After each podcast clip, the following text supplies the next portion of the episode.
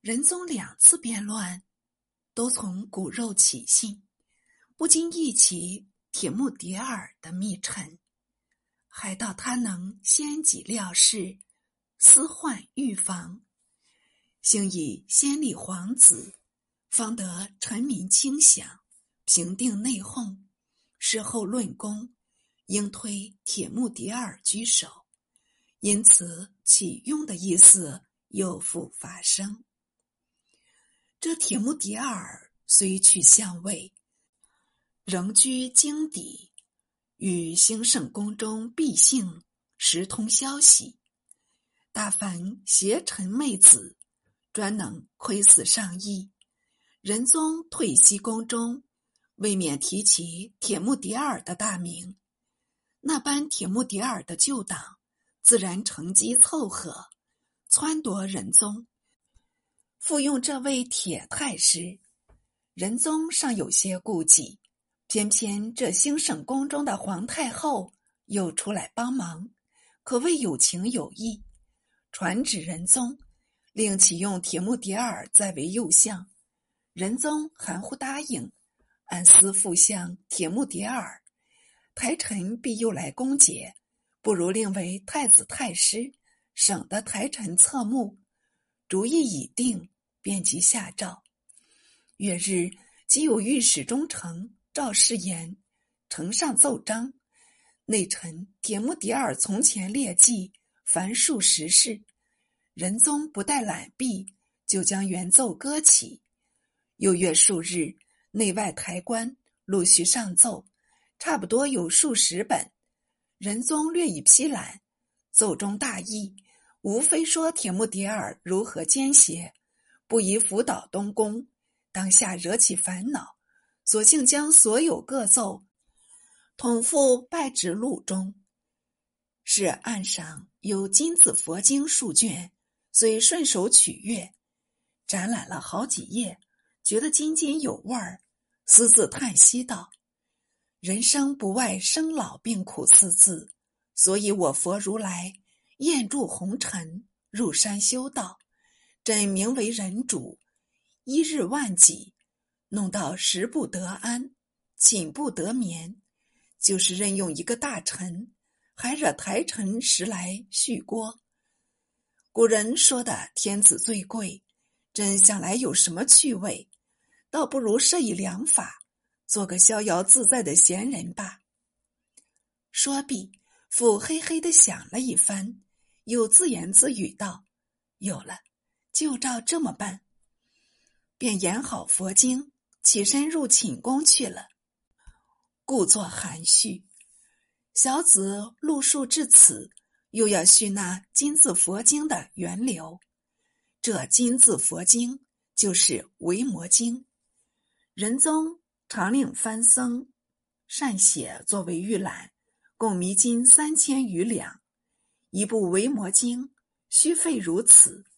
元僧之多才可知，此时已经善就，呈入大内，所以仁宗奉若秘本，径至览奏室内，每于批览奏读的余暇，讽诵数卷，天子念佛，时事多事，这且不必细表。且说仁宗有心厌世，遂诏命太子参决朝政。廷臣见诏，多半咨疑，统说皇上春秋正父为何授权太子？莫非铁木迭儿从中拨弄不成？当下都密托进士，微查上旨。使臣在仁宗前，常伺候颜色，一时探查不出什么动静。指仁宗常与语道：“请等。”以朕居地位，唯可安乐吗？朕思祖宗创业艰难，常恐不能守成，无以安我万民，所以消干忧劳，积无暇轨。卿等哪里知我苦衷呢？仁宗之心不为不善，但受制母后，溺爱子嗣，终非治安之道。侍臣莫名其妙。只好面面相觑，不敢多言。过了数天，复与左右道：“前代常有太上皇的名号，今太子且长，可居大位。朕欲于来岁禅位太子，自为太上皇。与尔等游观西山，悠游足岁，不更好吗？”想了多日，原来为此。左右齐声称善。至右司郎中岳鲁天木儿道：“陛下年力正强，方当西宗尧舜，为国营麻，为民造福。若图慕太上皇的虚名，实属无谓。如臣所闻，前代如唐玄宗、宋徽宗，皆身离祸乱，不得已禅位太子。”陛下为什么设此念头？这一席话说的仁宗瞠目无词，才把内善的意思打消净尽。此事复勤求之道，所有一切佛经也置诸高歌，不甚欲目。徽皇子大长公主降歌喇吉，另作佛事，使全宁府。众囚二十七人，是为仁宗所闻。弗然道：“这是历年弊政，若长此不除，人民都好为恶了。想是回光返照，所以有此清明。虽颁发严旨，暗问全宁守臣阿从不法，仍追索事求，还至狱中。继而中书省臣。”奏参白云宗总摄沈明仁，强夺民田二万顷，狂诱余俗十万人，思路尽失，妄受名爵，应下旨出免，严太僧徒追还民田等语。仁宗一一准奏，并召沈明仁奸恶不法，持有司待居从严，务得必纵。违者同罪，这两道诏敕乃是元代未曾见过的事情。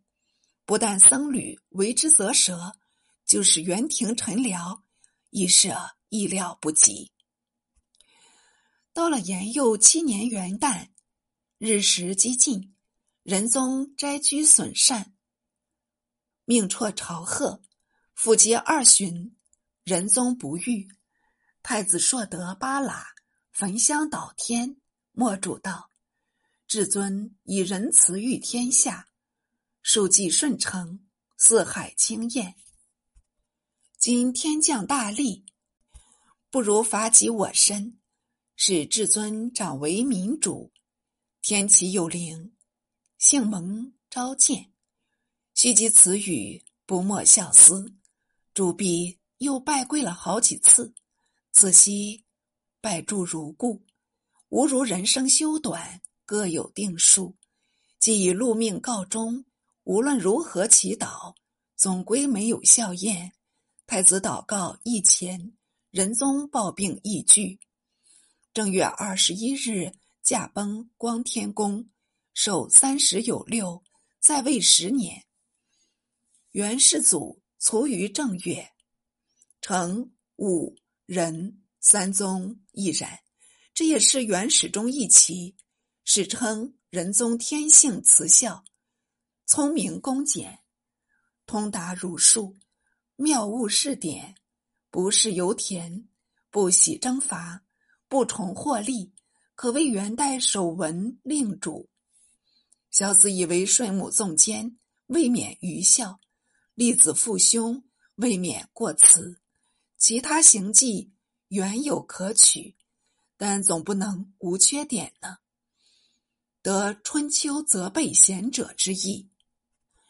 仁宗已卒，太子哀悔过礼，素服寝地，日辍一周。那时太后弘吉喇氏便乘机宣旨，令太子太师铁木迭儿为右丞相。约数日，复命江浙行省。黑驴为中书平章政事，黑驴平时没甚功绩，且亦未有令望，只因祖母义烈十八，在兴圣宫侍奉太后，颇得宠幸，因此黑驴叠蒙超卓，昼列相班，为下文谋逆张本，自是铁木提儿一般爪牙，又复得势。